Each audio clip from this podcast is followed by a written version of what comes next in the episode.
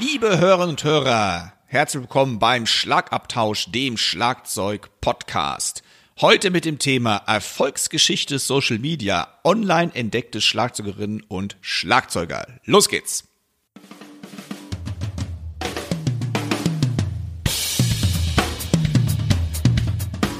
Herzlich willkommen zum Schlagabtausch. Der Podcast vom Drums und Percussion Magazin.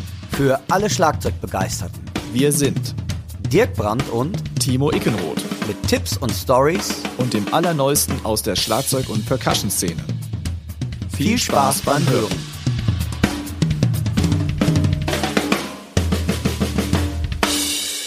Der heutige Podcast wird euch mit freundlicher Unterstützung vom Music Store Professional aus Köln präsentiert.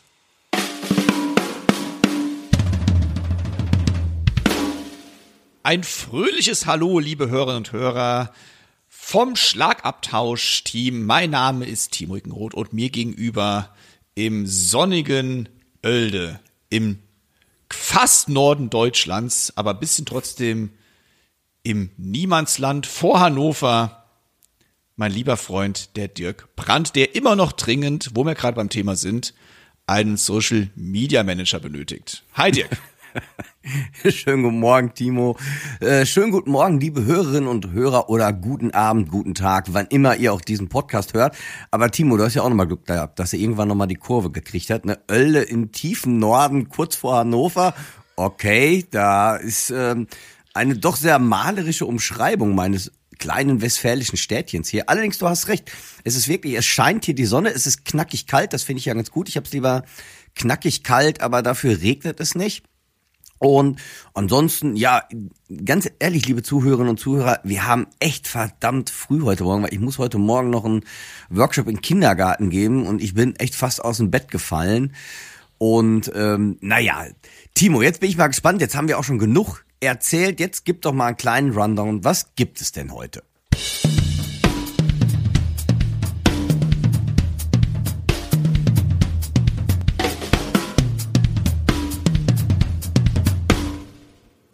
Unser Thema heute ist, wie eingangs schon erwähnt, Erfolgsgeschichte Social Media. Dirk und ich werden uns ein bisschen darüber austauschen, aber wir haben auch eine Fachfrau im Interview und das ist die deutsche Gitarristin, Bassistin, Sängerin, Komponistin und ehemaliges Bandmitglied der Band Evanescence, Jen Majura. Dirk hat sich ein paar Fragen für sie einfallen lassen. Zudem tauschen wir uns über eine Hörerfrage aus, welche ebenfalls in Richtung Social Media und Videoaufnahme tendiert. Also es gibt wieder viel zu reden. Los geht's.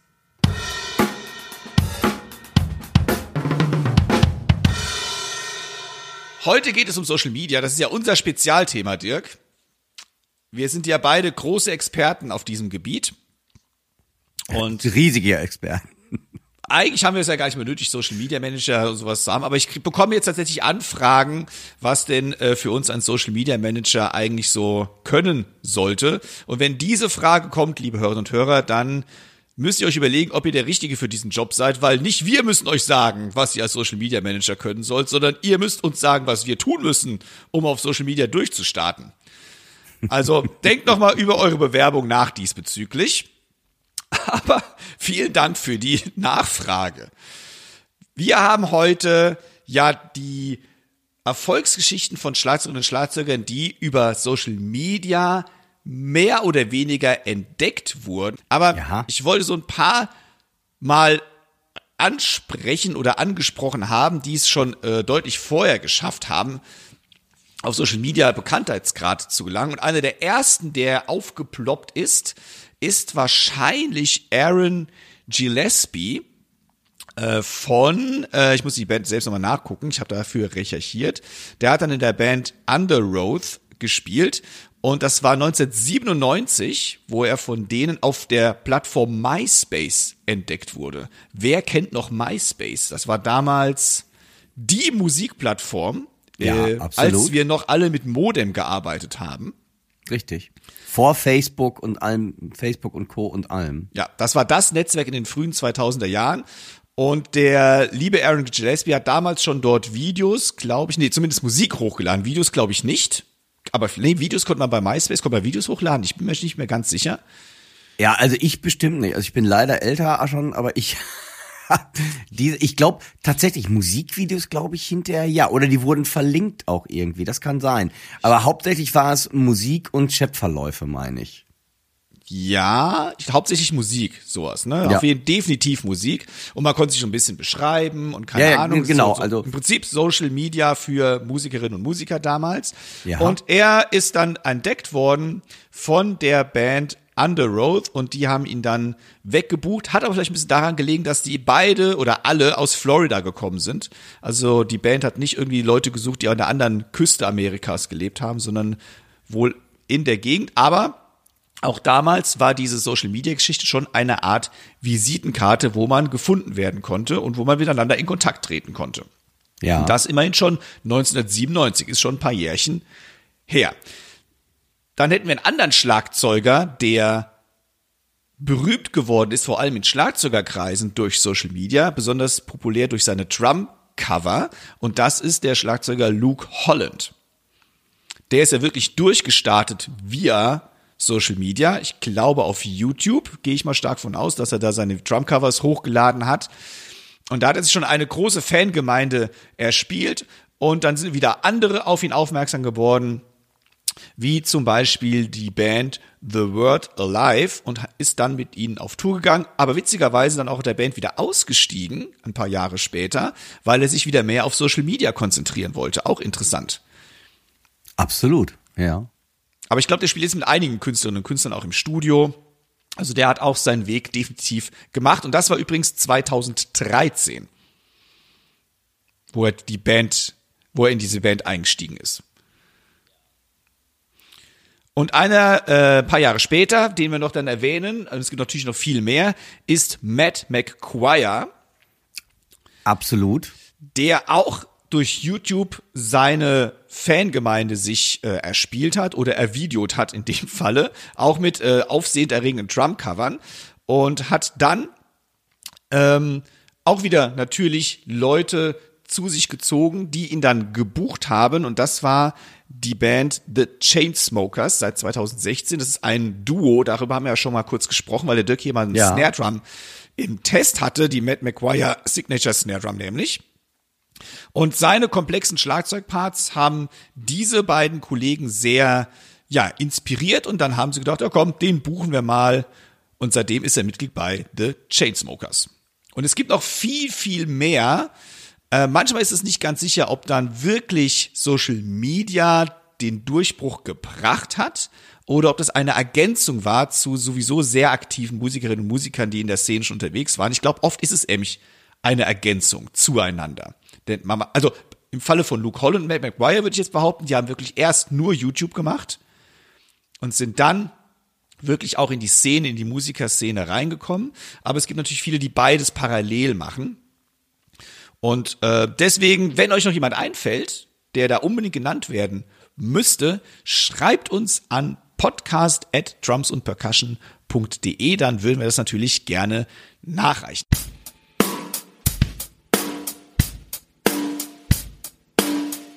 Dirk, du hast ein Interview mit der Jen Majura durchgeführt und sie ein bisschen zum Thema Social Media ausgequetscht, denn sie ist ja auch dort sehr aktiv. Und lass uns unsere Hörerinnen und Hörer gar nicht lange auf die Folter spannen, sondern direkt reinhören. Mats ab. Ja, schönen guten Morgen, Jen. Erstmal finde ich total klasse, dass du dir Zeit genommen hast, für unsere Zuhörerinnen und Zuhörer einfach mal Rede und Antwort äh, zu stehen. Und wir haben ja das Thema Social Media. Und es geht bei vielen so immer wieder die Frage drum, lohnt sich das? Ähm, bringt mir das was? Hat dich das weit, hat dich das überhaupt weitergebracht? Und bei dir ist es ja so, du bist für mich eine absolute Allround-Musikerin, die in vielen Genres auch zu Hause ist. Man kennt dich zwar mehr im Rockbereich, aber ähm, alles andere, glaube ich, würdest du auch problemlos gestemmt kriegen. Jetzt erstmal, ähm, magst du dich selber auch noch äh, vielleicht von neuen Projekten was erzählen, bevor wir auf diesen Social Media Bereich gehen, dass du selber noch mal was zu dir sagst? Hast du Lust dazu? Ähm, was gibt's denn so alles Neues bei dir? Dirk, erstmal einen wunderschönen guten Morgen. Es ist sehr früh morgens und äh, ich war gestern noch in Wien und habe äh, einen Job mit Thomas Lang gespielt. Thomas Lang oder Thomas Lang? Der, der, Ich sag Thomas Lang, aber der Thomas ist Lang ja klingt eigentlich ein. Wiener, gell? Der Thomas ist ein Wiener. Ähm, Genau. Und äh, da hattest du mich angeschrieben und ich habe mir dann spontan gedacht, ja, wieso nicht? So morgendlicher Kaffee. Erstmal, guten Morgen. Guten Morgen. Sehr geil. Das waren jetzt gerade ganz viele Fragen auf einmal bei dir. Ähm, Genau. Ich weiß, gar- ich So weiß gar nicht, wo ich. ich anfangen soll. Ähm, ja, es gibt was Neues. Ich habe eine neue Band. Die ist noch geheim. Wir kommen Aha, am okay. 19. März raus. Es ist ein äh, Projekt mit, ein internationales Projekt ähm, Mhm. mit mehreren Musikern aus verschiedenen Ländern. Ich will es nicht Supergroup nennen, aber ich freue mich sehr drauf und ähm, von der Band wurde einstimmig beschlossen, dass ich die Social Media Kampagne mache für unser Siehste, da Projekt. kommen wir ja wieder zum Thema. Richtig, genau. Ähm, weil mir dieser Ruf wohl vorauseilt. Die Welt denkt wohl, ich bin gut darin. Und ähm, anscheinend muss es ja irgendwas, irgendwas muss ja dran sein, ne? Also, Ja, das glaube ich ganz bestimmt, weil du hast immerhin auch knappe 75.000 Follower. Ja. Das heißt, du bist also schon sehr rege unterwegs. Und wie ist das Ganze denn bei dir mit Social Media entstanden? Hast du, bevor du gleich von deiner Gruppe weiter erzählst, da kommen wir ja dann hinterher zu, vielleicht hast du ja schon eine Werbekampagne, eine Strategie am Aber Start. von. Dann kommen wir doch erstmal dazu, wie bist du überhaupt zu Social Media gekommen? Du bist auf beiden Plattformen, ich denke mal YouTube und Instagram natürlich, zu Hause. ich bin, ich, also ich erinnere mich noch, damals gab es den Moment, äh, möchtest du Twitter machen oder möchtest du Facebook machen? Und dann war damals so, der, der, der Catch war so, auf Twitter kannst du kurz tweeten mit so und so viel Zeichen und auf Facebook kannst du Leute anstupsen und poken. Ähm, ich habe mich damals für Facebook entsch entschlossen, das ist schon ewig her, ähm, weil ich gedacht habe, ach Twitter, das, das machen die Amis da drüben und so. Ähm, und hatte dann meinen Facebook-Account da gab's Instagram und das alles noch gar nicht. Und ähm, dann kam eine besagte große Band in mein Leben ähm, und das Management hat mir gesagt, du musst jetzt Social Media Accounts anlegen, da wir verhindern wollen, dass Fans sich unter deinem Namen ausgeben als als Jen. Ah, okay. Ähm, ja. Und dann kam alles dazu. Dann auf einmal hatte ich Instagram, dann auf einmal hatte ich Twitter, dann und ich musste das. Ich wollte es am Anfang gar nicht.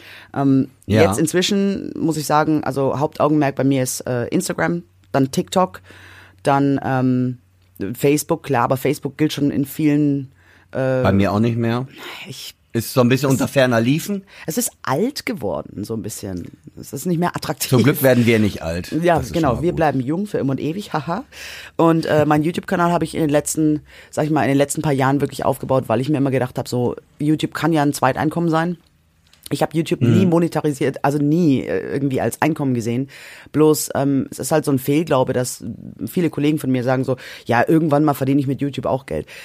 Ja, Junge, dann tu was dafür. Dann musst du deine Follower aufbauen, dann musst du den Ja. Kanal bewerben, dann musst du den Algorithmus triggern, damit du auch die Audience hast, weil du kannst dein Video noch so monetarisieren, wenn du 20 20 Aufrufe hast, dann machst du damit auch kein Geld. Und das Ja. habe ich mir vor ein paar Jahren dann irgendwann mal überlegt und das hatten wir gerade im Vorgespräch schon angesprochen. Das ging ziemlich gut ab, ähm, als ich meine One-Minute-Jams im März 2020 Genau. habe. Erklär doch mal kurz unseren Zuhörerinnen und Zuhörern, was dieses mit den One-Minute-Jams auf, weil das ist so eine Sache, da bin ich, ich meine, wir kennen uns ich jetzt auch schon seit ewig mittlerweile, Ja. aber das war noch eine Sache, die fand ich einfach unheimlich clever und auch ziemlich cool von dir. Ähm, das hat sich zur Corona-Zeit entwickelt, stimmt doch, oder? Das war ziemlich genau dann, als die Lockdowns losgingen. Und ich, ich, sage immer so, was Social Media angeht, ich versuche, ich sage nicht, ich tue das, aber ich versuche zumindest, immer einen Schritt weiter zu denken wie alle anderen. Ich bin Ja. überhaupt kein Fan von just another sheep in the herd, gar nicht, ähm, sondern ich versuche immer einen Schritt weiter smarter zu sein als alle anderen.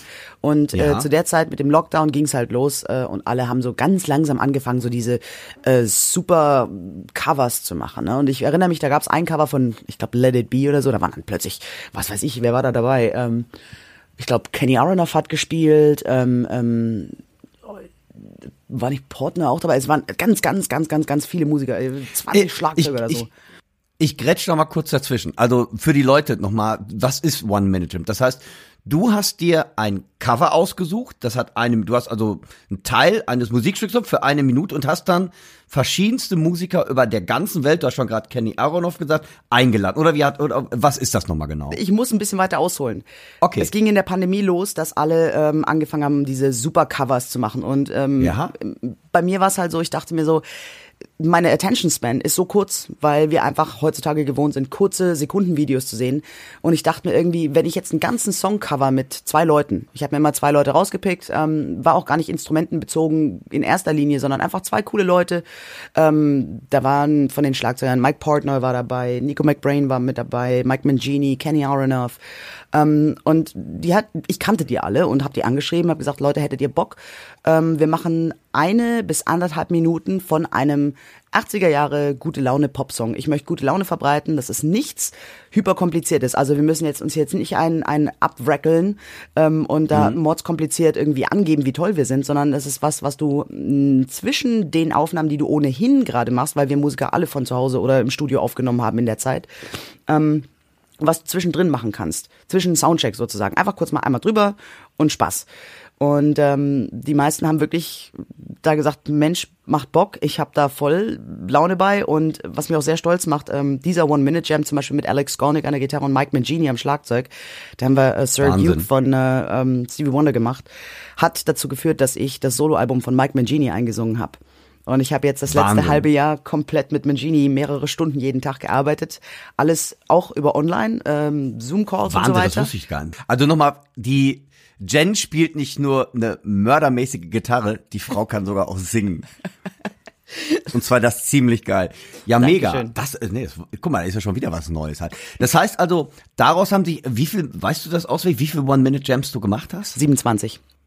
27. Es sind 27 gewesen und am Ende muss ich ganz ehrlich sagen, wurde das so eine Arbeit, weil ähm, Das glaube ich. erstens, weil plötzlich alle sowas gemacht haben, alle haben gecovert, alle haben sie die Screens gemacht und ich Mhm. Ja. wusste nach einem halben Jahr wusstest du, wie jedes Wohnzimmer von jedem Musiker aussieht.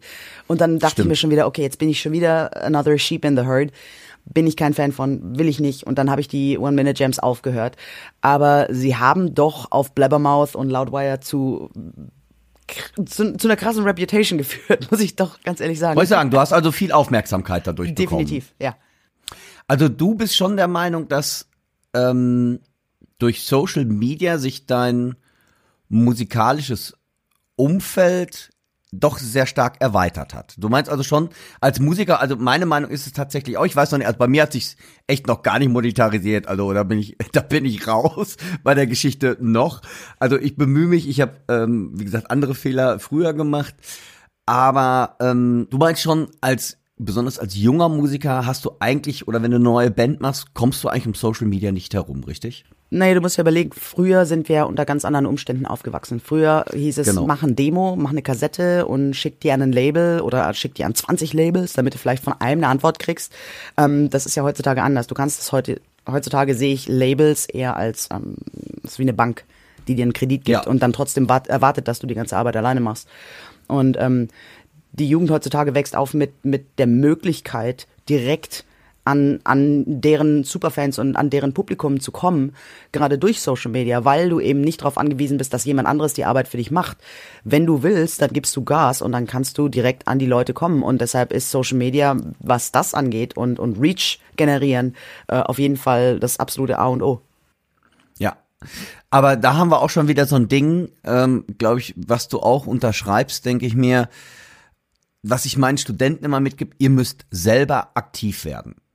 Ja, definitiv. Das heißt, du musst Leute anschreiben, du musst ähm, dich bemühen, wie du eben sagtest schon, bei Facebook hieß es da früher das berühmte Anstupsen oder äh, ähm, Freundschaftsanfragen versenden oder einfach mal hast du mal gehört. Hast du denn vielleicht um Leuten, die damit anfangen, hast du vielleicht so ein paar Tipps, was die machen könnten, um auf Social Media oder hast hast du einen Plan? Legst du dir vorher wirklich so eine richtige Strategie zurecht? Oder ähm, wie oder gehst wie gehst du da und sagst, aber ich mach mal einfach? Oder hast du auch wirklich so ein paar, okay, das funktioniert? Kann, kannst du uns ein paar Tipps geben? ruft mich an und ich mache eure Social Media Kampagne. ähm, das, das Ding ist das, ähm, in dem Moment, wenn du merkst, dass du was tun solltest, weil du morgen dein Release hast, ist es zu spät. Ist es zu spät, ja. Du brauchst einen Plan und ähm, du musst ganz gezielt gewisse Regeln beachten. Zum Beispiel, ähm, es ist leider so, wenn du Reach erreichen willst ähm, oder Follower aufbauen willst, welche Hashtags verwendest du? Wie postest du? Um wie viel Uhr postest du? Ähm, zum Beispiel weiß ich, dass meine Audience größtenteils in den Analytics, kommt es immer wieder raus, in Amerika und in Deutschland sitzt. Ne? Ja. Ähm, Asien jetzt weniger. Ähm, deshalb bemühe ich mich um eine Uhrzeit. Wenn ich 7 Uhr abends poste, erreiche ich 7 Uhr abends Central European Time, 1 Uhr mittags East Coast, 10 Uhr morgens West Coast. Und so denke Ja. ich, wenn ich auf die Uhr gucke, dann sehe ich drei Zeitzonen. Ähm, dann kommt es drauf an, wie interaktiv postest du. Ähm, postest du als Post, postest du als Reel, versuchst du den Algorithmus zu bedienen, welche Hashtags verwendest du, wen text du in den Posts und so weiter und Ja. so fort. Das sind halt viele kleine Aufmerksamkeiten, die man da in so einen Post legen sollte, damit man auch das Maximum rausholen kann. Also äh, definitiv heutzutage gilt Quantität statt Qualität, leider. Ähm, Ja. Ich bin anders erzogen worden, aber es ist leider nicht mehr so. Ähm, es geht alles weg von, von High-Quality-Production ähm, hin zu, wir posten mal und es muss real aussehen. Also real mit R-E-A-L. Ja, sehr Ähm, geil. Aber trotzdem solltest du halt immer auf dem, auf dem Schirm haben, was, was auf den jeweiligen Plattformen gerade angesagt ist. Äh, auch diese, ich find's ganz persönlich, ich find's furchtbar, aber diese TikTok-Trends zum Beispiel. Oder, oder Ja. angesagte äh, Audio für äh, Audio, Audios für Reels. Ähm, wenn du sowas alles beachtest und dann so einen gesunden Mittelweg gehst, dann ähm, sag ich mal, dann, dann kann das schon ähm, eher was bringen, als wie wenn ich sage, oh ja, ich esse gerade einen Toast, ich poste das mal auf Instagram irgendwann. Ähm, bist du denn auch, ich weiß das tatsächlich sogar von Plattenfirmen auch, die bewusst natürlich auch finanzielle Mittel in die Hand nehmen und sagen, wir, um einen Artist zu pushen, bist du denn, dann, da gibt es ja diese zwei Lager. Die einen sagen, nee, das muss alles, ähm, nein, also äh, Follower kaufen, das gibt es gar nicht.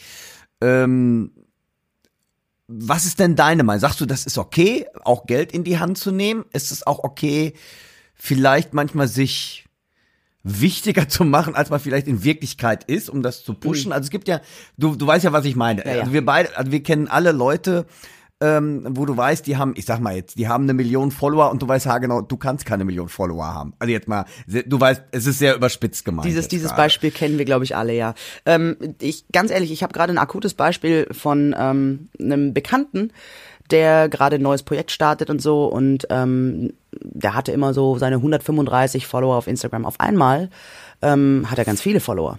Dann gehst du in die Follower rein, guckst dir an, wer ihm followt und du denkst dir, okay, aber äh, bei den Posts habe ich trotzdem nur elf Likes. Ähm, dasselbe gilt für YouTube. Wenn ich mir meine Followerzahlen kaufe, dann werden die halt leider generiert, meistens aus, ähm, ich will jetzt kein spezifisches Land nennen, aber es sind dann doch etwas ärmere Länder, die so ihr, ihr Geld generieren. Ähm, du hast dann deine ganzen 1,3 Millionen Follower. Es gibt sehr viele Beispiele da, diesbezüglich. Aber deine Posts haben trotzdem nur 11 Likes oder deine Videos haben nur 20 Klicks. Wie kann das sein, wenn du 200 Millionen Follower hast? Das ist dann so Ja. offensichtlich, dass das einfach Verarsche ist. Und ich bin Ja. überhaupt kein Fan davon. Ja. Also dann lieber eine ordentliche Schritte. Also wie gesagt, ich finde, es ist überhaupt nicht verwerblich, wenn man halt mal sagt, wie gesagt, das weiß ich auch. Äh, ähm, das habe ich sogar selber auch mal gemacht, so ein Fünfer in die Hand nehmen oder ein Zehn. Einfach mal gucken, was passiert. Aber ähm, das hat, muss ich ganz ehrlich sagen, ich bin dann da wieder weg, weil es hat Nichts also gebracht. ich persönlich, ich kann jetzt nur, ich kann jetzt nur von mir reden. Das heißt, es ist, glaube ich, äh, die Aufmerksamkeit ist ein bisschen größer geworden, aber da könnte ich noch eine ganze Menge von dir lernen. Der Timo und ich, so mein Kollege, wir beide machen ja den Podcast. Wir sagen immer, wir brauchen auch ein Social Media, weil für mich, äh, Jen, das war das Interessante. Ich habe auf der UK Drum Show gespielt und ich kann, dann habe ich wirklich berühmte Leute dort getroffen und ich frage dann irgendwann so völlig blöd, ah, you're the drum tech off. Und der Typ guckt mich ganz entsetzt an. No, I'm not his drum tech. I'm a social media manager. Ich so, wow. Wow, das, das war für mich etwas, was ich nicht kannte. Deshalb, wir machen uns im Podcast zurzeit immer so ein bisschen so, also positiv lustig darüber, weil ich, also das war für mich echt neu, weil ich kannte früher hat immer einer seinen Drumtech dabei gehabt und jetzt hat er seinen Social Media Manager dabei. Natürlich. Und also es hat ja, ich, ich weiß es wirklich nicht. Also es hat einen großen Stellenwert eingenommen, das hast du ja gerade selber auch gesagt und das ist doch, glaube ich, wichtig. Ähm, aber das war für mich echt neu, dass die Leute jetzt alle so einen Social Media Manager um sich herum haben. Das heißt, für dich nochmal, um da so eine, so eine Kurve zu kriegen, du hast schon einen kleinen Marketingplan und sagst, okay, das will ich, meinetwegen, Oh, das, Dirk, mein Lieber, der Marketingplan ist nicht oder klein. Ein großen Marketingplan. Frau Majura. Der Marketingplan ist nicht klein. Der involviert ganz, ganz viele Gedanken und äh, beabsichtigte Dinge, die eventuell Wie dann auch Stunden- lustig rüberkommen. Mal, mal sehen. Ja, wie viel Stunden, weil das Fragen, die Frage kommt auch mal auf, wie viel Stunden bereitest du Instagram und YouTube und Co. vor? Wie viel Stunden gehen dabei drauf für dich? In der Woche oder am Tag? Oder sagst du, ich nehme mir bewusst am Tag eine Stunde, zwei Stunden Zeit? Kann, kann man das überhaupt pauschalisieren? Also im Beispiel von meiner neuen Band, die am 19. März rauskommt, habe ich einen 10 Tage Social Media Marketing Plan erstellt. Für Okay. jedes Bandmitglied, was an welchem Tag, um wie viel Uhr, auf welchen Plattformen, in welchem Format, Hochformat, Querformat, welche Tags, welche Hashtags, welche, das habe ich alles erstellt und äh, Wahnsinn. daran arbeite ich gerade, dass die ganzen Teaser fertig sind, die ganzen Videos vorbereitet sind. Ich editiere die hier alle auf Final Cut, so dass ich dann an jedem Tag jedem Bandmitglied sagen kann, heute ist deine Aufgabe dies und das. Ähm, Geil. Da habe ich neulich mal auf die Uhr geguckt und habe 13 Stunden daran gesessen, an einem Tag. Wow. Das ist Ähm, natürlich auch das ist aber das ist aber auch nicht die Norm. Also ich sag mal so, wenn ich akut an was arbeite, weil ich eine Marketingphase habe, weil ich was vorbereiten will. Wie gesagt, wenn ich denk, morgen kommt was raus und dann mir Gedanken mache, wie ich es bewerbe, ist es zu spät. Man braucht einen Ja. Plan, man muss die Leute teasen, man muss ähm, die Leute interaktiv auch ansprechen. Das heißt, immer wenn ich irgendein Reel oder irgendeine Story auf Instagram sehe und mir denk, oh, da fragt jemand nach meiner Meinung, habe ich 95% mehr Chance, dass darauf reagiert wird, als wenn ich einfach bloß ein Bild poste. Wenn ich nur ein Bild habe und einen Audio-Sound dahinter leg und es lustig mache, wenn ich ein paar Sticker mit da rein mache, dann habe ich immer mehr die Chance, dass es entertaining ist, anstatt einfach nur ein Foto, was stumm dann da mal kurz für ein paar Sekunden gezeigt wird. Und solche Sachen, ähm, damit die dann funktionieren. Ich, ich plane wirklich ein ja, ob das jetzt funktioniert oder nicht, wissen wir nicht, aber ich plane mit meiner neuen Band wirklich so einen kleinen Social Media Flashmob. Klasse. Also ihr merkt schon, die, äh, liebe Zuhörerinnen und Zuhörer, da steckt eine Menge, Menge Arbeit hinter. Und ich glaube, man, das wird auch sehr unterschätzt, weil das Berühmte ist ja auch, ich meine, wie gesagt, nicht das Berühmte, sondern man denkt immer so als junger Mensch, ich werde jetzt berühmt und übt mal ein bisschen Instrument. Und das ist es heute nämlich nicht mehr. Also das war früher mal so. Das heißt, wir sind ja lange, also selbst ich musste das ja auch alles, ich bin ja immer noch dabei im Lernen, auf einmal Tontechnik, du bist auf einmal Beleuchter, du bist Kamerakind. Ähm, das heißt, diese ganzen Sachen, oder wie du gerade auch gesagt hast, dann musst du dich mit äh, Schnittprogrammen auskennen. Das heißt, du schneidest in Final Cut, habe ich Ja. jetzt gerade herausgenommen, nimmst in Cubase aus. Das heißt, du kannst nicht nur gut Gitarre spielen und singen, sondern du musst auch noch lernen, wie du Cubase bedienst, äh, wie du eine Videokamera anschließt und alles Mögliche. Und dann, ich glaube, dann hast du noch so eine Sache gesagt, ich glaube, das vergisst man auch heute immer gerne. Das heißt, du hast kein eigenes Management, du bist dein Management, richtig? Ich bin mein eigenes Management. Das heißt, wer auch immer mich anschreibt auf Social Media, erreicht mich.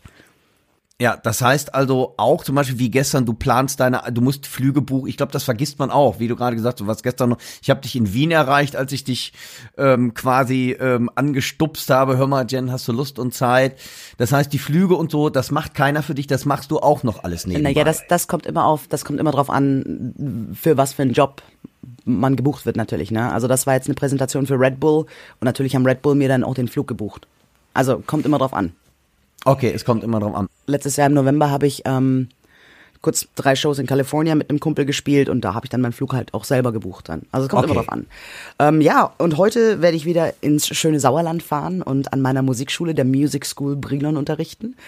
Wollte sagen, du hast eine Musikschule in Brilon, ne? Genau. Jetzt die Frage, die auch immer ganz häufig auskommt. Ähm, du musst keine Zahlen natürlich nennen. Lohnt sich das? Wird das wirklich deine Arbeit, die du auf Instagram und YouTube, wie die Frage erreicht uns immer, ich frage sie dann auch, wird das für dich okay monetarisiert? Lohnt sich? Sagst du, die Arbeit lohnt sich schon? Also bei mir kann ich ganz klar sagen, nein. Ich glaube, das kommt immer drauf an, was deine Erwartungen sind. Ähm, ich lasse mich ja durch Instagram oder durch Followerzahlen nicht bezahlen. Ähm, Viel, was diese Influencer angeht, ähm, da kommen dann Firmen auf dich zu, hatte ich auch schon, hey, wir schicken dir eine Custom Handmade äh, Armbanduhr für im Wert von 11.000 Euro. Dann denke ich mir halt so, äh, nein, erstens, ich trage keine Uhren, zweitens, ich bin doch nicht käuflich. Ähm, Wenn das dein Ziel ist, dass du von Firmen angeschrieben wirst, damit du dann die Socken von X, Brand XY irgendwie ähm, promotest mit einem Post, dann ähm, siehst du, hast du ja eine ganz andere Priorität da drin. Meine Priorität ist, den Leuten klarzumachen, dass ich eine neue Band habe. Und Ja. dann zu gucken, dass wenn wir spielen, dass die Leute rauskommen. Wir haben unsere Debütshow auf dem Rock Hearts ähm, Okay. dieses Jahr auf dem Festival, was mein Haus- und Hoffestival und mein Lieblingsfestival ist, was mich tierisch freut. Und Ja. da möchte ich eben hin. Also ich möchte den Leuten klar machen, Leute, hier gibt's eine neue Band, wir haben ein Video-Release, wir haben äh, ein Album, was rauskommt, kauft unser Album, streams, downloadet's. Das ist mein Ziel. Ähm, es ist jetzt nicht mein Ziel, Badelatschen von Brand XY äh, zu promoten. Deshalb, wie gesagt, das kommt immer auf die Priorität an, warum du Social Media Reach erreichen möchtest. Darf ich dich trotzdem fragen, ob Instagram oder YouTube auch ein Teil deines Einkommens schon ist? Weil das Nein. ist ja auch. Also, also ich will keine Zahlen hören, aber das ist so, die Zahlen, hör mal, das fragen mich ja selbst Leute. Und bei mir, ganz ehrlich, ich bin ferner lief. aber wie gesagt, die Frage kriege ich halt immer wieder. Äh, ähm, ich meine, das sehe ich ja selbst bei meinem Sohn, der dann denkt, irgendwie, der hat dann so in seinen Gaming, äh, die haben dann 5,5 Millionen Follower. Da sieht das, glaube ich, wirklich anders aus. Ich glaube, die können tatsächlich davon leben. Äh, ähm, aber wie sieht das denn bei jemand aus wie bei dir, der schon wirklich recht bekannt ist und da auch wirklich Gas macht? Sagst du, das ist, oder ist es einfach ein kleiner Teil oder sagst du wirklich eigentlich, der bezahlt hier, jetzt kommen wir nämlich dazu, weil da ist ja auch eine Menge Zeit von dir investiert und eigentlich wird ja nur das so ein bisschen dadurch bezahlt. Wie sieht denn das aus, wenn ich dich fragen darf? Mein äh, letzter Monat auf YouTube hat mir ganz genau 61,75 Euro gebracht. YouTube zahlt aber erst ab 70 Euro aus. das heißt, ich habe nichts Okay, dann verdient. kannst du mal aufhören zu arbeiten. Das ist, kannst du mal. Ähm, Ja, aber mal. stopp, stopp, stopp. Da muss ich jetzt auch Folgendes dazu sagen. Äh, YouTube hat sehr harte Regeln, was Monetarisierung angeht. Und ähm, ich sag mal so, ich bin gerade bewusst ein bisschen ruhiger auf YouTube. Ähm, Mhm. Viele Social-Media-Plattformen mit dem Algorithmus bauen auch deine Followerzahlen ab, wenn du die Plattform nicht bedienst. Heißt, ähm, ich verliere zum Beispiel alle paar Wochen mal 100 Follower auf äh, Instagram, einfach nur, weil ich nicht regelmäßig genug die Plattform bediene und nicht genug poste. Echt? Ja. Ehrlich? Weil ich meine, ganz ehrlich, wenn man sich mal überlegt, ich meine, äh, Hans XY sitzt ja nicht zu Hause und denkt sich, Mensch, von der Jen habe ich schon lange nichts mehr gehört. Komm, lass der mal entfollowen. Macht ja keiner. Ja. Und Ja. deshalb ist es die Plattform, die gegen dich arbeitet. Du musst die Plattform bedienen und zwar konstant mit einem Plan, damit der Algorithmus getriggert wird und deine Profile, sei es jetzt YouTube oder Instagram, eben gepusht werden. Ähm, wenn ich jetzt auf YouTube mehr Gas geben würde, mit Ja. monetarisierbaren Videos, dann würde ich auch definitiv Einkommen generieren. Ähm, das ist aber nicht mein Hauptaugenmerk. Also ich mache YouTube wirklich in allererster Linie, weil es Spaß macht. Ich editiere gerne Ja. Videos. Das ist für mich eine andere Art von kreativem Outlet. Und ähm, deshalb mache ich das wirklich zum Spaß und nicht zum Geld verdienen. Bisher. Wenn ich Geld verdienen müsste oder es drauf anlegen würde, könnte ich es hinkriegen. Aber dann müsste ich definitiv viel aktiver auf den Plattformen werden. Heißt mindestens drei Videos die Woche. Ja. Drei wie, äh, pff, jetzt falle ich gerade um, ja, kein Wunder, warum aus mir nichts wird. Das, ähm, also, ähm, nee, das ist, also das ist schon eine interessante, ja, das sind wirklich interessante Einblicke. Ähm, weil ich finde wirklich, du bist so ein Tausendsasser und auf allen möglichen ähm, Sachen und musikalischen Begebenheiten zu sehen. Von daher, wie gesagt, da bewundere ich dich für. Danke. Ähm, ja, das, ja, das ist mal wieder eine interessante Sache gewesen mit dem Interview hier. Ich ich, glaube, ich habe selber wieder was gelernt. ähm, Jen, nochmal jetzt, das heißt, deine neue Band kommt raus im März. Am 19. Das kann ich- März. Am 19. März. Und dann Der, kommt natürlich die 10 Tage ja. Marketing, Social Media Marketing Kampagne und am 29. gibt's die erste Single und am 30. Ab- gibt's das erste Video. Cool. Ja, ich bin sehr gespannt darauf. Ich sag einfach mal vielen, vielen lieben Dank, Jen, Ich dass danke du dir die Zeit genommen hast. Dann auch noch mal an euch, liebe Zuhörerinnen und Zuhörer. Wir verlinken gleich natürlich ähm, in den Show Notes äh, Jens Webseite, wer Interesse hat, Gitarrenunterricht zu nehmen bei ihr, wer einfach mal neugierig ist auf ihre ganzen Produkte, checkt sie auch auf Instagram, weil diese One-Minute-Jams, ich finde, die sind göttlich. Also ich habe mich jedes Mal gefreut damals, wenn ich die gesehen habe, weil ich fand's wirklich, wirklich klasse. Und checkt Jen aus. Jen, ich sag dir vielen lieben Dank. Alles Gute, toi, toi, toi für deine neue Supergroup. Ich bin gespannt. Ich weiß auch noch nix. Und ähm, vielen Dank, dass du dir Zeit genommen hast für das Interview und viel Erfolg dir weiterhin. Dirk, vielen, vielen lieben Dank und habt alle noch eine gute Zeit.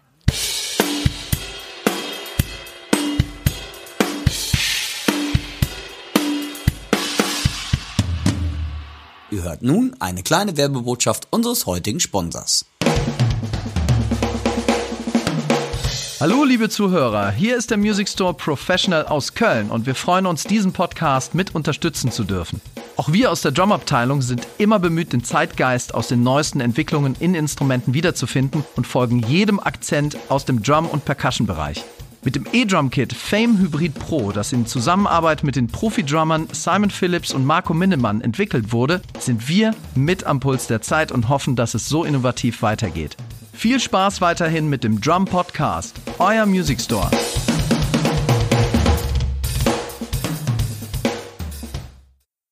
Timo, du hast eine Hörerfrage hereinbekommen zum Thema Social Media. Wie lautet die? Und dann bin ich doch mal gespannt, wenn unser Expertenwissen gleich wieder zu Tage kommt, was wir denn so kredenzen. Dirk und ich sind ja Experten auf jedem Gebiet, das wisst ihr ja mittlerweile. Die Frage erreichte mich über das drummerforum.de und äh, aus Datenschutzgründen dürfen wir Namen nicht mehr nennen, also verzeiht uns das, aber die Frage kommt von dem Mitglied, Drummerforum-Mitglied Mom Jovi, das darf soweit gesagt sein, weil das verrät ja nicht, wer es ist, wo er wohnt und seine Telefonnummer. Die Frage lautet, hey Jungs, ich fände es interessant, auch mal einen Einblick in die reine Produktion des YouTube-Contents zu bekommen. Ich weiß, dass das Thema unendlich riesig ist. Ihr habt ja schon so einige Dinge angesprochen, wie mehrere Kameras synchronisieren und dran zu denken, dass die Geräte alle laufen und so weiter. Was sind hier die Best Practice Methoden für einen effektiven Ablauf, völlig unabhängig von der Vermarktung? Ja, darüber können wir jetzt mal hier ich glaube, jeder hat ja so ein bisschen vielleicht einen anderen Ansatz und vielleicht auch nicht, vielleicht ist es ja komplett identisch. Dirk, was sind deine Best Practice Methoden, um das mal so zu sagen, um den Begriff mal aufzunehmen? Wie gehst du vor, wenn du ein YouTube-Video machst von dem ersten Gedankenblitz bis zum fertigen Video auf YouTube? Ich glaube, das größte Problem ist der Gedankenblitz. Der lässt manchmal auf sich warten. Das ist ja das Problem. Ich kann natürlich hauptsächlich was dazu sagen zu meinen G-Tests oder zu meinen Drummyfield Sundays und Videos. Also ich mache vorher natürlich eine kleine Grobkonzeption und ähm, überlege mir natürlich, was ich machen will. Und dann bin ich, glaube ich, ganz anders als du. Ich mache das dann einfach. Also bei mir ist es so, ich habe drei Kameras. Ich habe eine Overhead-Kamera, das ist eine, eine GoPro und dann habe ich ähm, eine Frontkamera und eine Seitenkamera, in die ich auch reinspreche. Und du hast eben mit der Synchronisation darüber gesprochen. Um diese drei Kameras zu synchronisieren, dass auch zwei unterschiedliche Produkte sind, kann ich die jetzt nicht einfach mit einem Klick starten. Habe ich nicht geschafft bisher. Sondern ich mache einfach, das Ganze nehme ich natürlich auch über ein, ähm, mit Mikrofonen auf das Schlagzeug und mache dann quasi immer vier Schläge auf der Snare, die quasi auf allen Kam alle Kameras zeichnen den Ton auf und ich brauche den Ton eigentlich nur von den Kameras, damit ich die Kameras später synchronisiert bekomme. Das heißt, ich vergleiche dann quasi die Ausschlag der Kamera, das nennt man Wave-File, ne, oder die Amplituden und die Wellenformen und die lege ich dann so quasi übereinander, dass sie alle synchron sind und vergleiche dann nochmal die einzelnen Kameras mit dem Bilder und mit dem Ton, den ich aufgenommen habe. Das heißt, das Schlagzeug mische ich dann vorher und habe dann quasi vier Tonspuren und noch eine Tonspur, äh, Entschuldigung, eine Vocalspur oder singen tue ich zum Glück nicht für euch, seid froh darum, sondern auch ja, der Timo will wir was warten, sagen. Wir warten aber darauf. Ja, ja, ich habe ich hab aufgrund warten des Vocals, ja, ja, eigentlich wäre es richtig so, nee, da traue ich mich nicht. Und dann habe ich natürlich noch ähm, die ähm, Sprachspur, so nenne ich es mal, sonst kommt man mit Tonspuren irgendwann übereinander. Das heißt, ich habe fünf Tonspuren dreimal Kameraspur, einmal das gemischte Schlagzeug, einmal die Sprachspur. Und die synchronisiere ich natürlich alle zueinander. Ich mache das Ganze in DaVinci Resolve und leg die übereinander und schneide dann quasi die Kameras so, wie ich sie brauche. Das heißt, der Ton von den Kameras, den brauche ich danach eigentlich nicht mehr, nachdem ich die synchronisiert habe. Und muss dann eigentlich nur immer nur die Tonspur des Sprachmikrofons und des Schlagzeugs ähm, gegeneinander mischen oder oder quasi auch schneiden. Und da ist halt ganz wichtig, das Sprachmikrofon, da scheppert das Schlagzeug natürlich wie bescheuert rein. Das heißt, da muss ich auch das Schlagzeug immer wegschneiden. Wenn ich die beiden Spuren gut miteinander synchronisiert habe, dann kann ich theoretisch beide die Schlagzeugspur komplett so lassen, weil dann ist meine Sprache, dann flemmt da auch nix. Ähm, aber manchmal muss man auch aufpassen, wie der Hall ist. Und das Ding ist bei mir, ich, ich habe vorher mal so ein Ansteckmikro benutzt, bin dann aber eigentlich, weil ich dann auch so hampel, irgendwie doch dazu überkommen, ich habe ein, ein Richtmikrofon, was quasi neben meiner Seitenkamera ist, in die spreche ich nämlich immer herein. Und daneben ist ein Richtmikrofon und ähm, damit habe ich eigentlich ganz okaye Ergebnisse erzielt bisher. Ich finde, die Stimme ist gut verständlich und level dann quasi nur nochmal aus ähm, die Lautstärke zwischen Schlagzeug und Sprache. Und beim, beim Test, wenn, wenn ich einen Test mache, habe ich manchmal noch zusätzlich eine Kamera mehr, die dann wirklich nur auf das Produkt zeigt. Weil da geht's ja eigentlich nicht um mich, sondern eigentlich nur um das Produkt, damit das Produkt ein bisschen mehr im Fokus ist. Und wenn ich ganz viel Glück habe, habe ich daran gedacht, alle Kameras, alle Tonspuren auf wirklich auf Record zu stellen. Und da ist es auch oft genug schon mal passiert, dass ich echt einfach eine Spur vergessen habe. Oder eine Kamera vergessen habe. Oder die Batterie ausgefallen ist. Oder was auch immer. Also da, das ist so mein Werdegang. Und das hört sich alles so leicht an. Und das ist wirklich Practice by Doing. Wenn ich so meine ersten, besonders die Drummy Fills, weil ich das ja wirklich jede Woche versucht zu machen, ähm, da ist schon ein Unterschied in der Tonqualität zu erkennen, auch in der Bildqualität. Aber auch manchmal ist auch so, dann drücke ich wieder an der Kamera einen falschen Knopf, dann habe ich manchmal ein bisschen unterschiedliche Bilder. Und ähm, finde ich jetzt aber für ein Lehrvideo jetzt nicht ganz so tragisch. Beim Produktvideo ärgert es mich sich, äh, äh, ärgert es mich manchmal, weil zum Beispiel die GoPro hat ein anderes Kamerabild als äh, eine Sony-Kamera. Aber finde ich auch nicht ganz. Äh, wie gesagt, ich mache es nicht professionell. Da der Media Manager noch auf sich warten lässt, ähm, verdiene ich auch noch kein Geld damit, sondern es ist einfach, ich habe Spaß daran. Äh, ähm, ja, aber wie gesagt, manchmal, es wird immer besser, aber auch da, glaube ich, ist es wirklich viel Learning by Doing. Und ich glaube, jeder Kameramann oder Toningenieur ähm, weiß das und ich ziehe vor denen echt meinen Hut. Aber wie gesagt, es wird besser, aber es ist echt eine Menge Arbeit. Timo, wie machst du das denn? Also es unterscheidet sich nicht wirklich groß, was wir tun. Äh, ich gehe es vielleicht noch ein bisschen detaillierter an, als du es jetzt gemacht hast. Also heißt, wenn ich was vom ersten Gedankenblitz. Ähm, was passiert danach? Ich mache ein bisschen Brainstorming mhm. und ich schreibe ein echtes Skript, wo ich genau schon festlege, was gesagt werden soll und an welcher Stelle. Und ich trage mir teilweise sogar ein, was ich dann machen möchte am Schlagzeug und welche Kameraposition ich dann gerne sehen würde. Wow. Das liegt aber jetzt daran, weil ich auch manchmal so Erklärbär-Videos mache. Äh, wenn ich jetzt eine Performance mache, ich mache auch diese Transkription, die ich dann auch performe, dann mache ich mir im Vorfeld nicht die Gedanken, wo ich einen Schnitt mache oder welche Kamerastellung ich habe. Wenn ich allerdings was vormache, wo es um Technik geht, mache ich mir schon Gedanken, wo muss die Kamera stehen, damit man auch die Technik richtig einfängt. Ähm, und dann ist es auch wichtiger, was man natürlich sagt, an welcher Stelle, damit man irgendwie in einem Video eine logische Reihenfolge hat.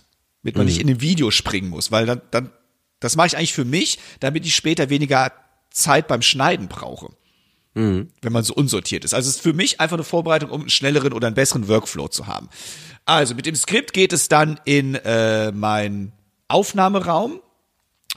Dort checke ich erstmal das Schlagzeug. Also ich stimme es tatsächlich nochmal durch, wenn ich was aufnehme. Ich check die Kameraposition, das heißt, ich mache erstmal die Kameras an, versorge dann die Kameras mit den SD-Karten, um auch sicher zu gehen, dass jede Kamera eine SD-Karte hat. mach die Kameras an und alle Kameras bei mir laufen ja dank deinem Tipp damals, Dirk, über die Batterie-Dummies oder über die Akku-Dummies. Das heißt, die können nicht ausgehen, was nämlich auch schon bei Aufnahmen passiert ist, wie du es eben schon beschrieben hast. Es gibt nichts Schlimmeres, als wenn du mal eine geile Aufnahme machst und dann merkst du zu Hause, ähm, von den drei Stunden Aufnahme gibt's nur zehn Minuten. Ist irgendwie doof. Yep. Also, ich habe das alles äh, mit Akku-Dummies versorgt, das heißt, sie bekommen ständig Strom. Mache dann ähm, die Einstellung für die Schärfe, also Objektiveinstellung, Schärfe und so weiter und so fort. Dann bleiben die Kameras so stehen, dann checke ich die Mikrofone, das heißt, Computer wird hochgefahren. Ich öffne das Projekt, ich arbeite mit Ableton. Ich habe an meinem Schlagzeug nur vier Mikrofone. Dirk, du hast, glaube ich, alles abmikrofoniert, also auch Ja. Äh, Close-Up-Mics und sowas. Das mache ich nicht in dem Aufwand, sondern ich habe zwar in der Regel zwei Overheads, Bassdrum, Snare Drum, checke die Mikrofone nochmal. Eigentlich sollte, ist da eigentlich immer alles safe, weil ich da nichts verändere oder verrücke in der Regel. Äh, und da kommt auch alles in Ableton normalerweise an. Was man auf keinen Fall vergessen sollte, ist das Licht. Ich habe insgesamt fünf Leuchten, die ich anmache um mein Schlagzeug herum. Eins oben drüber, eins von der Seite, zwei von der Seite, eins frontal, eins von hinten. Ah, nee, ich habe sogar sechs und eins an den Füßen, damit alles ordentlich ausgeleuchtet ist. Auch das ist eigentlich nur, damit später die Nachbearbeitung ein bisschen besser funktioniert. Wenn ein Video gut ausgeleuchtet ist, ist das schon mal sehr viel wert. Ja, und dann äh, lege ich los. Ich mache es genau wie der Dirk. Ich synchronisiere ja später alles. Das heißt, die SD-Karten, also die Videoaufnahmen plus die Audioaufnahme, die extern läuft. Dafür schlage ich auch, wenn alles läuft, dreimal oder viermal auf die Snare Drum. Dann habe ich einen Impuls für alles. Das heißt, auch die Kameras nehmen den Ton auf, genau wie beim Dirk.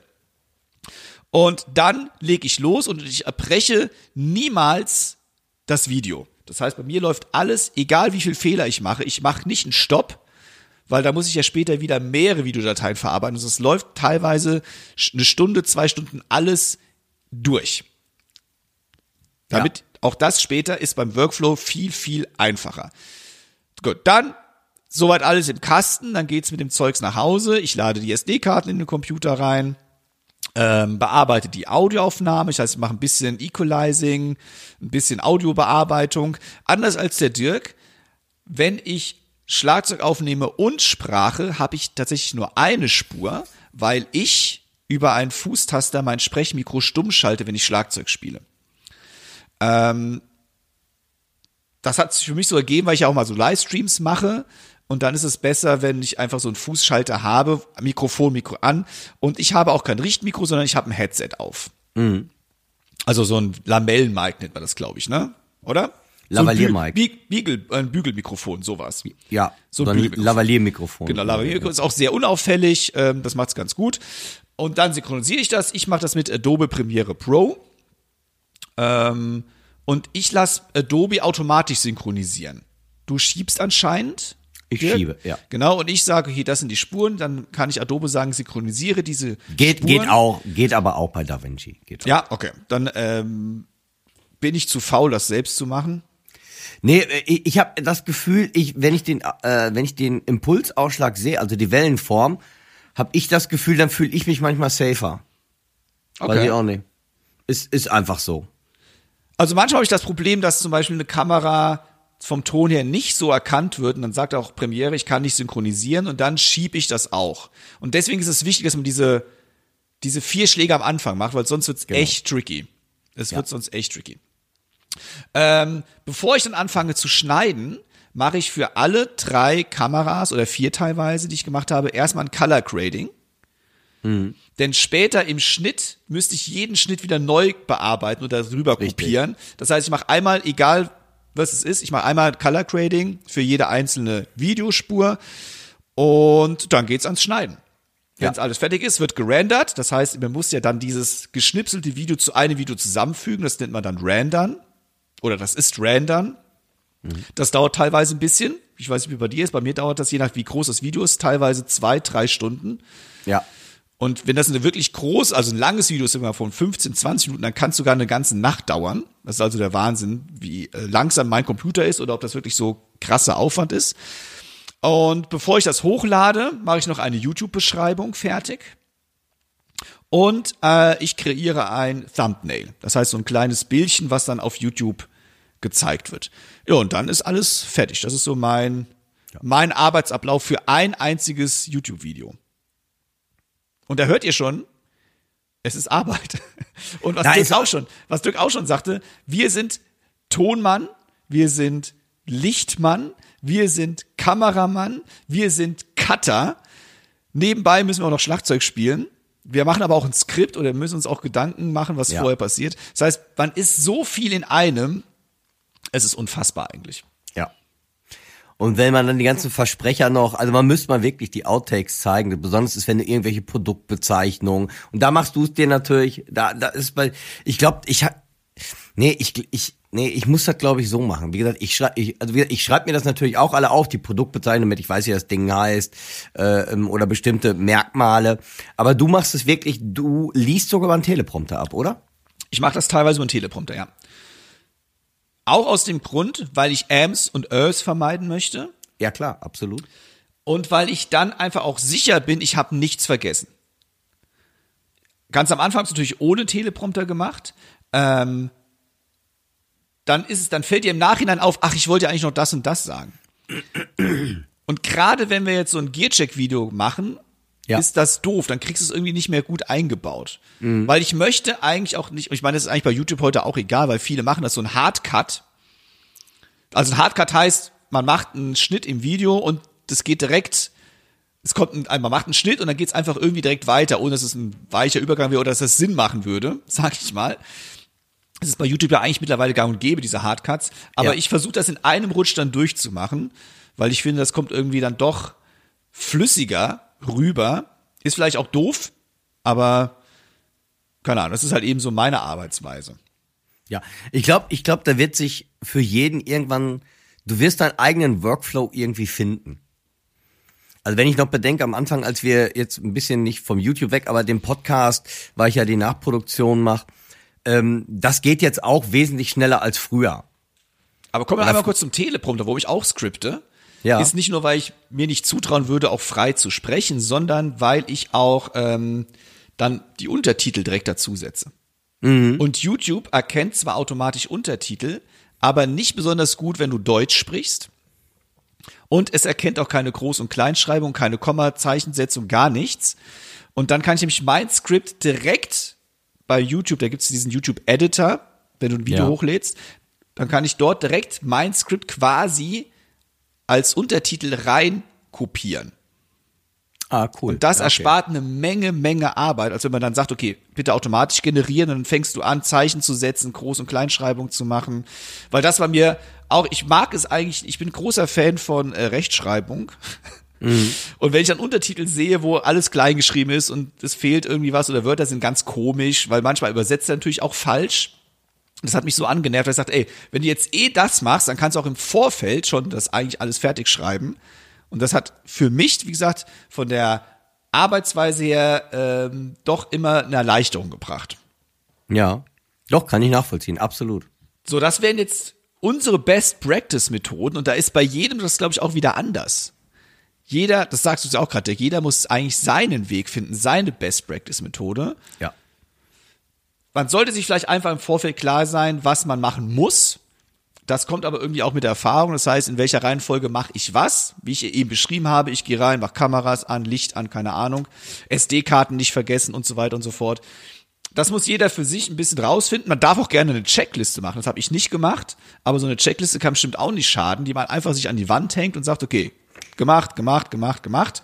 Wie beim äh, Flugzeugstart, die Piloten. Kann nicht schaden. Ja, ist absolut richtig. Aber ich denke mal wirklich, ihr müsst einfach Learning by Doing. Also das ist es bei mir wirklich. Klar, dann helfen manchmal auch YouTube-Videos und manchmal ist auch eine Menge Mist dabei, wie bei den Trommeltutorials auch. Einige sind super, einige sind da, wo du denkst, okay, ne? Also es ist wirklich Learning by Doing, wenn ihr es macht. Und auch jedes Mal, ähm, die Videos werden immer ein bisschen besser, meine Tonaufnahmen werden immer ein bisschen besser. Zwischendurch gibt's dann auch mal einen Absacker, weil ich dann was Neues ausprobiere und äh, dann merke, das hat doch nicht so funktioniert, wie ich mir das gewünscht habe. Aber ich glaube, das ist ganz normal. Ich, ich denke mal einfach, geht einfach euren Weg und ihr müsst ausprobieren. Wenn ihr allerdings Profis seid und noch Tipps für uns beide habt, schreibt uns Gerne. an podcast at drumsundpercussion.de, damit wir vielleicht anstatt zwei Stunden nur noch für ein Video zwei Minuten brauchen. Dankeschön. Yeah. Kommen wir zum Ende des 57. Schlagabtauschs, aber natürlich wie immer nicht ohne euch, ohne unsere Empfehlung der Woche gehen zu lassen. Und ich bin heute so 30, fange einfach mal an. Okay. Denn heute empfehle ich eine Veranstaltung Und das ist das Vintage Drum und Custom Meeting am 18. März 2023. Ich empfehle das jetzt hier ruhigen Gewissens, denn es ist eine Non-Profit-Veranstaltung. Das heißt, die Veranstalter verdienen daran nichts, eher im Gegenteil. Und äh, der Eintritt ist für Besucherinnen und Besucher nämlich auch frei. Es wird natürlich um, es wird natürlich, was heißt, es wird um eine kleine Spende gebeten, damit ähm, das Non-Profit nicht ganz so krass ausfällt für die Veranstalter. Und die beiden, äh, übrigens, damit auch so namentlich genannt sind, das sind der Ingo äh, Ingo Winterberg und der Martin Schneider, die veranstalten das Ganze in Mörfelden-Walldorf bei Frankfurt am Main am 18. März. Eine schöne Veranstaltung mit vielen, vielen Ausstellern aus der nicht nur aus der Vintage-Szene, sondern auch kleinere Trommelbauer sind da. Wie der Holger Reit wird vor Ort sein, beispielsweise auch schon hier im Podcast des Öfteren hatten. Buckblech, ich habe ja schon letztes Jahr drüber berichtet. Das heißt, die ganzen Kolleginnen und Kollegen, die letztes Jahr schon da waren, werden auch dieses Jahr wieder vor Ort sein. Und es hat sich erweitert. Das heißt, es lohnt sich definitiv mal vorbeizukommen, vor allem weil es auch nicht mehr so viele Veranstaltungen im Schlagzeugbereich gibt das ganze Jahr über. Und es gibt zusätzlich einen Schlagzeugworkshop über Tromsa, eine alte deutsche Marke für Schlagzeug- und Percussion-Instrumente. Und der Schlagzeuger Drory Montleg wird einen Schlagzeugworkshop geben. Der hat allerdings einen Unkostenbeitrag von 30 Euro pro Person und um Anmeldung wird vorher gebeten. Aber wer einfach eine schöne Messe besuchen möchte, rumnörden möchte, kommt vorbei. Ich selber werde auch vor Ort sein, allerdings nicht für den Podcast, obwohl ich auch immer gleichzeitig natürlich Podcast bin, aber ich habe dort einen kleinen Infostand für Percussion Kreativ. Also schaut vorbei am 18. März 23 in Mörfelden-Walldorf bei Frankfurt am Main zum Vintage Drum und Custom Meeting. Dirk, was kredenzt du uns? Erstmal mega Veranstaltung hingehen. Ich ähm, kredenze oder ich habe euch Musik mitgebracht. Das passt eigentlich sehr gut auf den Weg dahin. Und zwar bin ich über einen alten Gitarristen gestolpert, der leider auch schon verstorben ist, sehr jung. Und zwar ist es der Hiram Bullock oder Hiram Bullock, wie immer man den ausspricht. Und zwar ist das eine Live-CD aus dem Jahre 1995. Und Hiram Bullock ist Gitarrist und Vocals.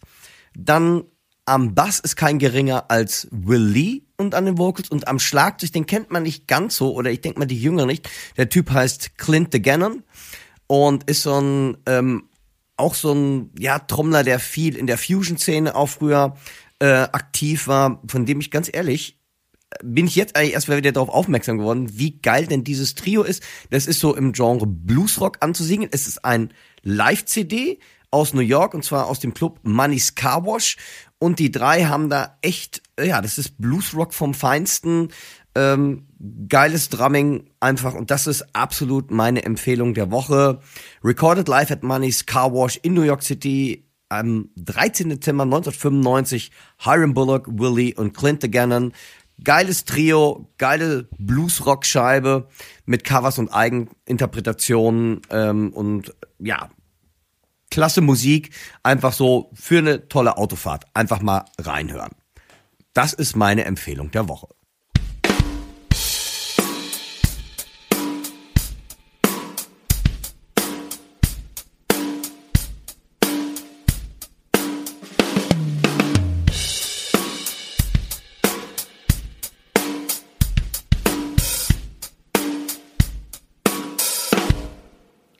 Hörerinnen und Hörer, herzlichen Dank fürs Zuhören des 57. Schlagabtauschs.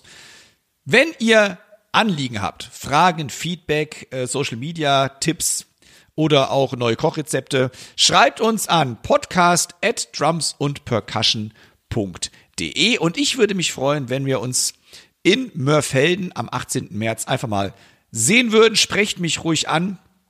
Ich bin über jedes Rumnörden dankbar. Vielen, vielen Dank. Bleibt gesund und munter. Und das letzte Wort gebe ich an an den Dirk. Gebe ich an an den Dirk, gebe ich ab an den Dirk. So. Sehr schön. Ihr Lieben, ich wünsche euch eine schöne Zeit bis in 14 Tagen. Passt auf euch auf. Wünsche euch viele Gigs und tolle Konzerte. Ja, einfach eine schöne Zeit. Das war euer Podcast-Team, euer Dirk und euer Timo. Tschüss. Tschüss.